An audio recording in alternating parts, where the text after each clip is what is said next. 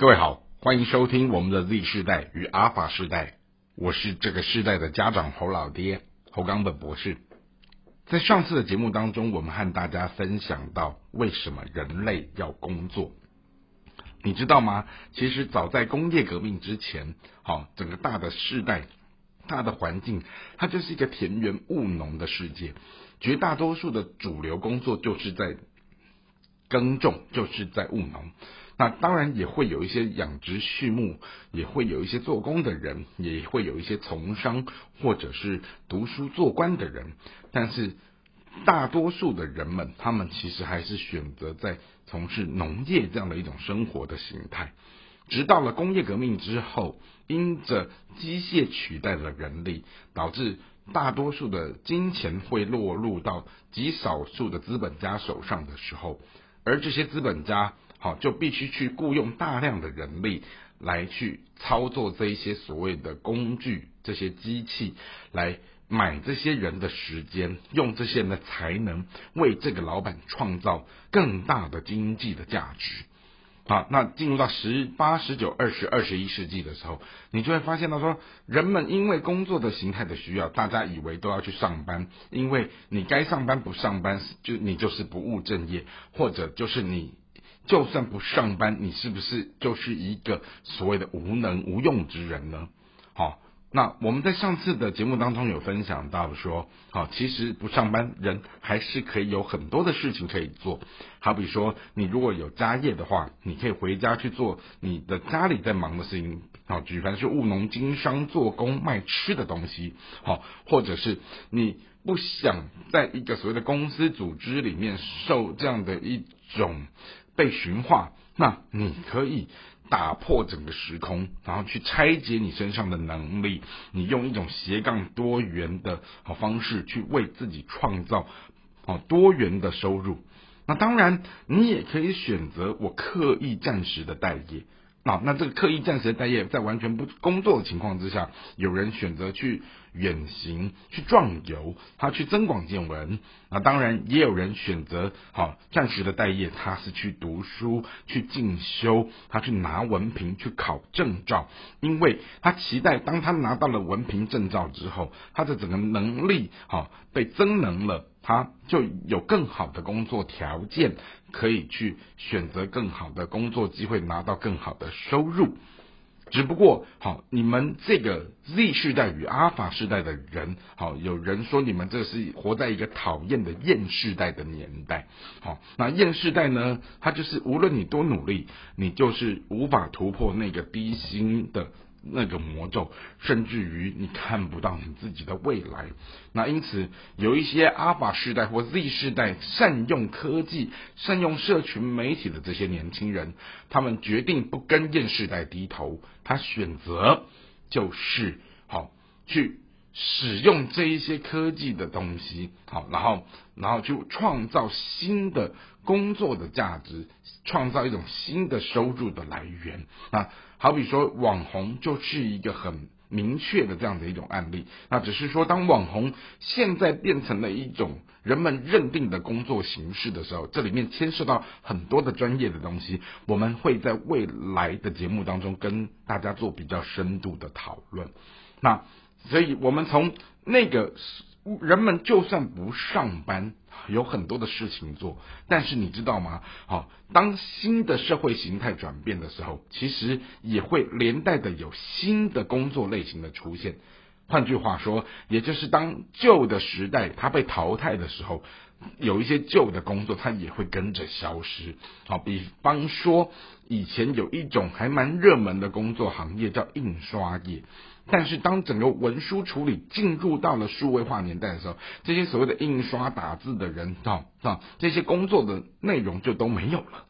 那包括以前在那个所谓的大家拍照、洗底片、冲软片，好，满街到处都可以看到所谓的相馆，好。但是当今天，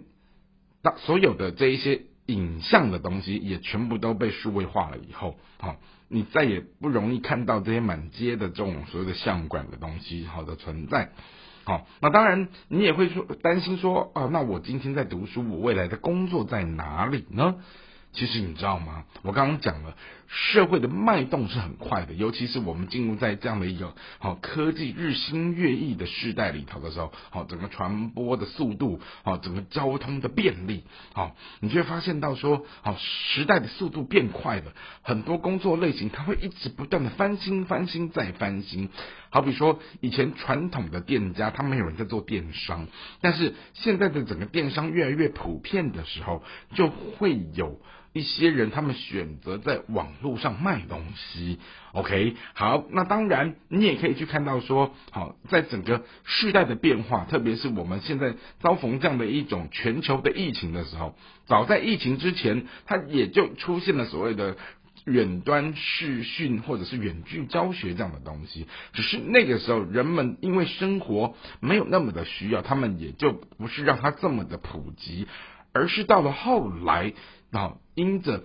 考虑到整个病毒不要让它扩散，人们不要群聚，才开始强迫大家去练习适应、练习熟悉、练习习惯这一种所谓远端荧幕的打破时空的这样一种工作或者是学习的模式。那当然，这样的一种年代，它也会因着疫情创造出一些新的、以前从未出现过的，好。这样的一个工作，好，好比说，当人们都不能出门的时候，他就会有很多外送的人，啊，或者是很多的商家，他们必须去想出一些推陈出新外送的东西，哈，让你的需要，哈，变成是他们送到你家的门口给你，啊，那或者是说有一些什么以前在做什么运动教练，哈，健身房，哈，这些老师，他也必须去练习创造一种所谓的，好在。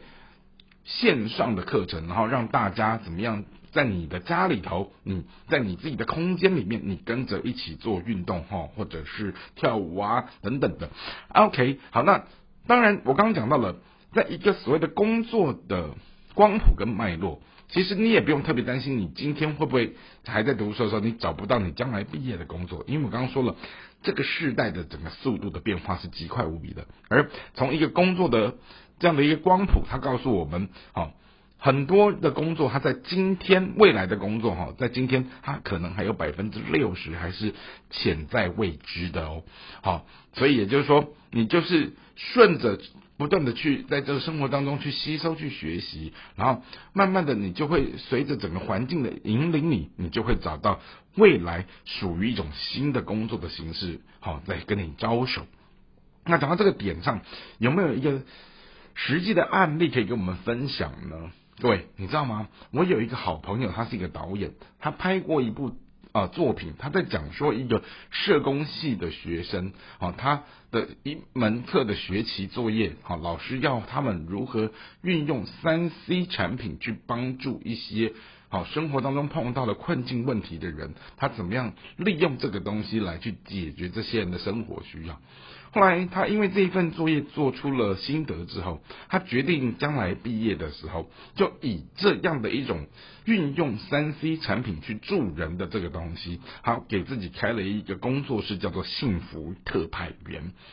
所以说，连这样的一种可能是杜撰或虚构的东西，都有人想得出来的时候，那何况这个世界上有非常多潜在的。好，供需需求，那只是说有待这些具有创业头脑的人，他们怎么去啊动足先机去运用创意？他看到了这些东西的时候，他运用一个所谓的四两拨千斤的方式，把这个东西啊给行做出来的时候，说不定这也是一种新的商机，不是吗？那在下一集的节目当中，我们会来跟大家分享啊，其实，在整个世代科技进步的时候，渐渐的很多的人力可能也会被机械、被工具好更多的取代的时候，那我们活在这个世代当中，我们如何不被 AI 取代？那这是我们下一次讨论的主题。希望今天的内容你会喜欢，我们下次再会。